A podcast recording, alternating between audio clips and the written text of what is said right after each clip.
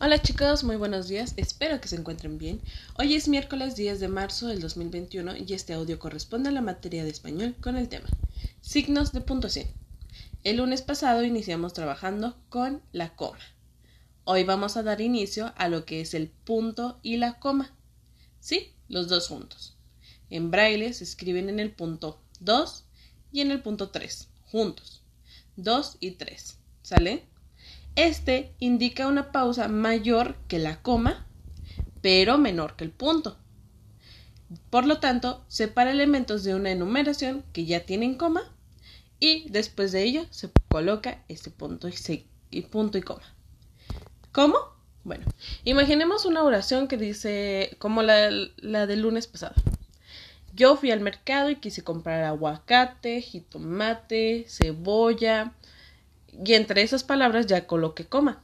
Aguacate, coma, cebolla, coma, jitomate, coma. Y luego coloco un punto y un punto y aparte. Pero también compré, etcétera, etcétera, etcétera. Entonces ya colocamos todas las palabras, todas las que estaban enumeradas por comas, colocamos nuestro punto y aparte y le damos continuidad a la misma oración del mismo sentido.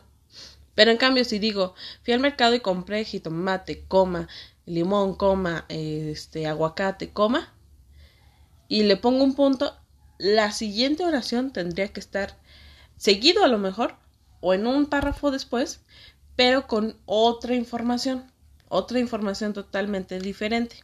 ¿Sale?